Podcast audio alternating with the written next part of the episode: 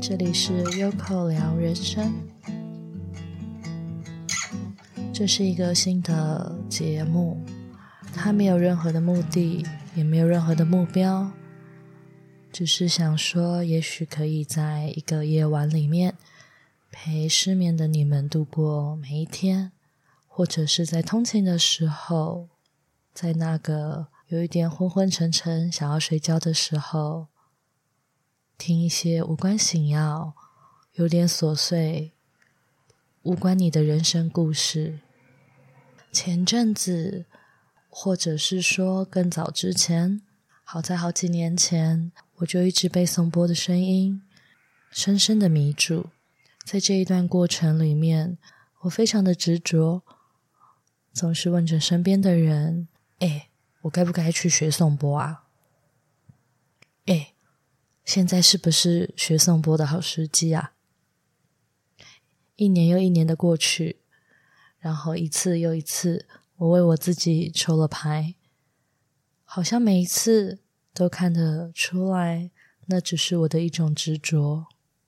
在看见执着的那个过程中，我也渐渐的告诉自己，不要花这笔钱吧。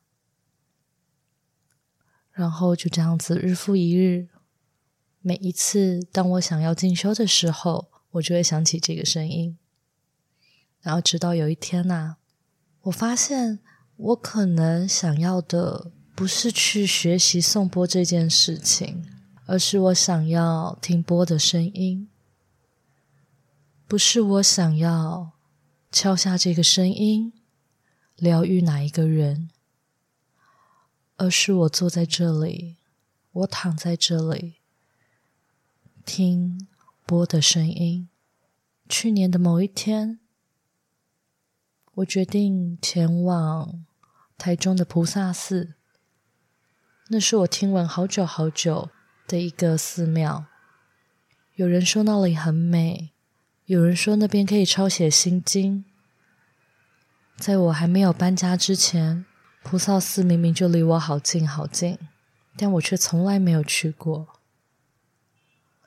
我知道每一个人总是会有一个理由，说我不想去，说我没有办法做到。其实我们内心心里面都清楚的知道，那并不是我们的第一个首选。然后就在某一天，我告诉自己，我想要去那边走走。在出发之前，我很是犹豫，但我还是去了。到了那个地方，我看了墙面上贴了的几篇文章，每一篇文章都好感动。我在那里不断的流着泪，流着泪，甚至我有些时候会在夜深人静的时候，把手机打开，然后看着我拍下的那个照片。那上面是那个文章的内容。如果有心的话，也许我可以朗诵一些给你们。如果可以的话，你们也可以走访一趟菩萨寺。在看着那些文章的过程中，我就一直想着啊，究竟是谁可以写下这么美丽的文字呢？究竟是谁可以告诉我们，当我们认识了这是一个错误，那它就不再是错误了呢？接着，我走上了楼上，我到了二楼，我推开了门，那里啊，有一尊好大好大的菩萨雕像。他们说可以坐在那边礼佛，或者是跟他点一盏灯。我什么事情都没有做，我就只是站在那里，看着，看着，仿佛时间好像暂停了一样。我看了很久，其实我没有看出个什么所以然来，只是好像站在那里，我可以看见我自己的内心，我可以在此刻让时间暂停，好像那个时候就只有我，眼前的一切都只是尘埃一样，这个世界就只有我。如此的寂静。接着我上了三楼，抄写了一次心经，然后我发现呢、啊，也许我是一个没有什么慧根的人，在抄写心经的过程，我只注重着我有没有把字写对，我没有漏写了哪一个字，这上面的意思是什么？我从来没有想过，甚至对我来说好陌生，怎么断句我也不知道。但在那个当下，我就只是写字，认真的写字。最后写完，他要我回向给谁，我不知道。我不知道我该回向给什么，是给我自己吗？还是身边的人？我真的不知道。我只知道在那个当下，我写了回向给全世界，回向给全宇宙。那个看似……很傻，好像在这个地方一点都不适合的字，我就这么的謄上了。菩萨寺那里有很多很多的波，我看不出个所以然来。直到有一天，我突然想起了，不对啊！朋友告诉过我，在台中的北屯区那边有一个尼泊尔店，那里有很多很多的颂钵。那是好几年前我的朋友告诉我的，然后就在某一天，我明明工作就已经忙不完的时候，我跟着石头公说：“哎，我们要不要过去一趟啊？”然后我们就去了。到了那个地方，我们随便找了一个停车位，然后走啊走，走到了那间店，刚刚好尼泊尔老板他在外面。他就在他的店外，然后跟我们说早安，然后又看了一下时间，发现说：“诶，现在已经是中午了，应该要说个午安吧。”我们到了里面，跟他说我们想要买一个钵。他问我们为什么要来这里买钵呢？我们说不出来。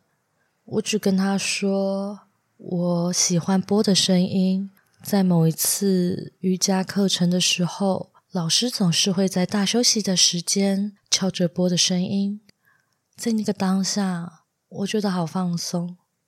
他问我是哪一个老师，老实说，这个老师就只是一个美丽的瑜伽老师，他就只是专注的在教导瑜伽而已。然后老板跟我们说，要买一只钵。那我们就必须先来学怎么送钵，然后他要我们三个人就这么坐在他的教学的桌子上吗？或者是说他的一个长长的迎接客人的一个地方？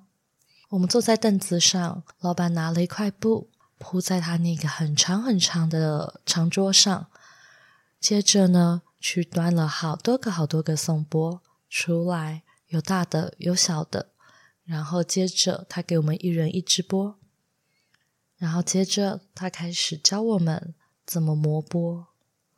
起初在磨钵的过程中，我听不到那个声音，我心里面很慌张，好像身边的人磨着磨着波都有声音了，那我呢？老板为什么可以磨着磨着就有声音了呢？接着，老板他告诉我们，颂钵这件事情他已经持续二十年了。他来台湾二十三年了，这二十年他都在颂钵，这二十年他每一天都跟钵在一起。所以对他来说，每一个波的声音要怎么发出来，他都很清楚的知道。他在那个当下好像打醒了我一样。我总是跟学生说，我们不要跟任何人比较，跟别人比较是比不完的，也没有办法跟我比较。我在动物沟通的过程中，在这个经历下，我可能已经走了好多年了，五年了，六年了。刚学会沟通的你是没有办法跟我比较的。当老板。说了这一段话的时候，我想起了我曾经说过的这句话，然后我开始继续练习。我想要知道怎么样才可以让它有声音。我感受到我的身体是僵硬的。我感受到，当我每一次面对每一个新的事物，我的身体都是僵硬的。不知道你有没有发现过，你自己在面对新的事物，你是紧张的吗？你的身体是僵硬的吗？你的眉头跟我一样总是皱着吗？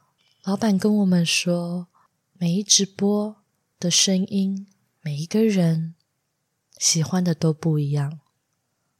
他说，他喜欢的声音，不见得我们喜欢，如同我们喜欢的，不见得是他的首选。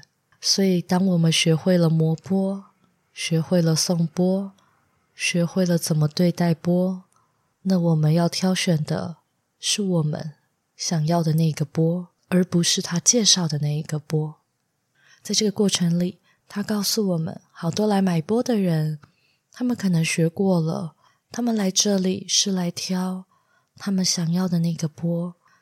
有些人可能不是那么温柔的对待那个钵，有些人说他感觉不到任何的能量。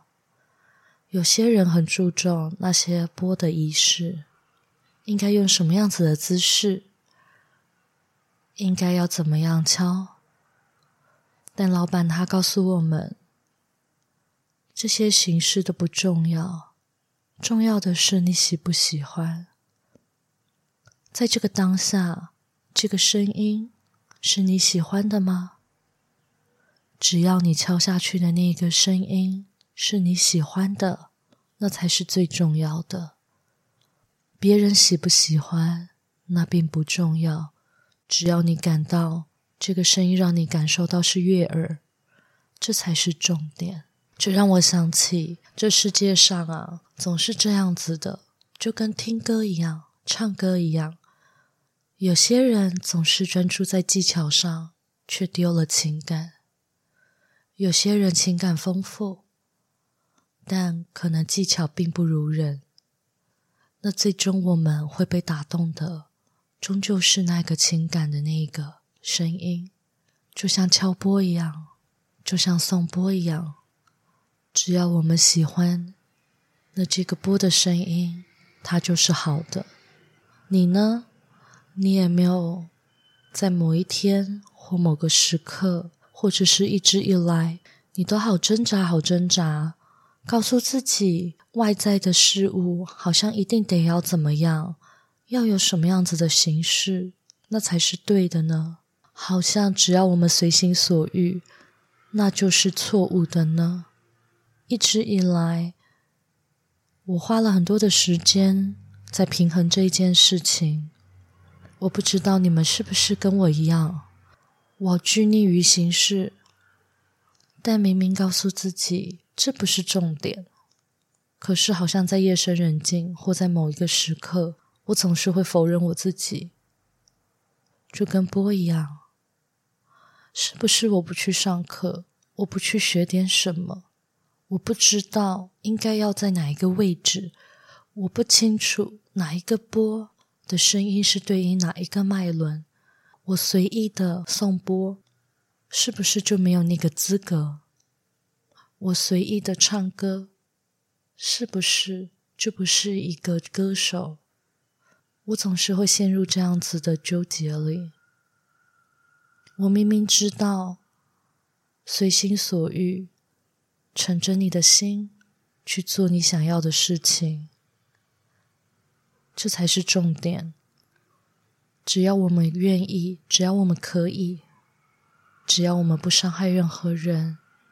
所有的技巧，所有的兴趣，只要你感到快乐，那就是正确的。可是我总是会遗失这件事情。你呢？你也像我这样子过吗？即使到了现在，我总是在当老师的时候，告诉大家这些东西都不重要。我们不要流于形式，重点是我们的内在，我们的感受是什么？但其实在很多时候，我总是做不到。我在想啊，也许有的时候，我告诉大家的每一句话，可能都在对着自己说。我想，我当的不是老师，只是一个有经验的人，有着跟你们相同经验的人。然后这一段路，它很不容易。即使这么多年了，我总还是觉得自己不够好。这么多年了，我还是觉得我必须得一直一直的努力，直到有一天，我可以认可我自己。你们也是这样吗？或者是在这个过程中，只要只要看到自己的不堪，或是在这个过程中，只要看见自己的不堪。就想要赶快放弃呢？我知道这个放弃不是半途而废，而是害怕面对自己的脆弱。在这个当下，我们面对的终究是我们自己。希望你可能有一天能够从这个迷雾中慢慢的走出来，也希望我自己。可以有一天，像是老板一样，开开心心的做着喜欢的事情，不畏惧他人的眼光。只要在这个当下，我觉得舒服，我觉得好听，那就够了。也希望你的人生可以像尼泊尔的老板一样，没有什么过不去的。只要我们一个念头转弯，一切都会迎来曙光。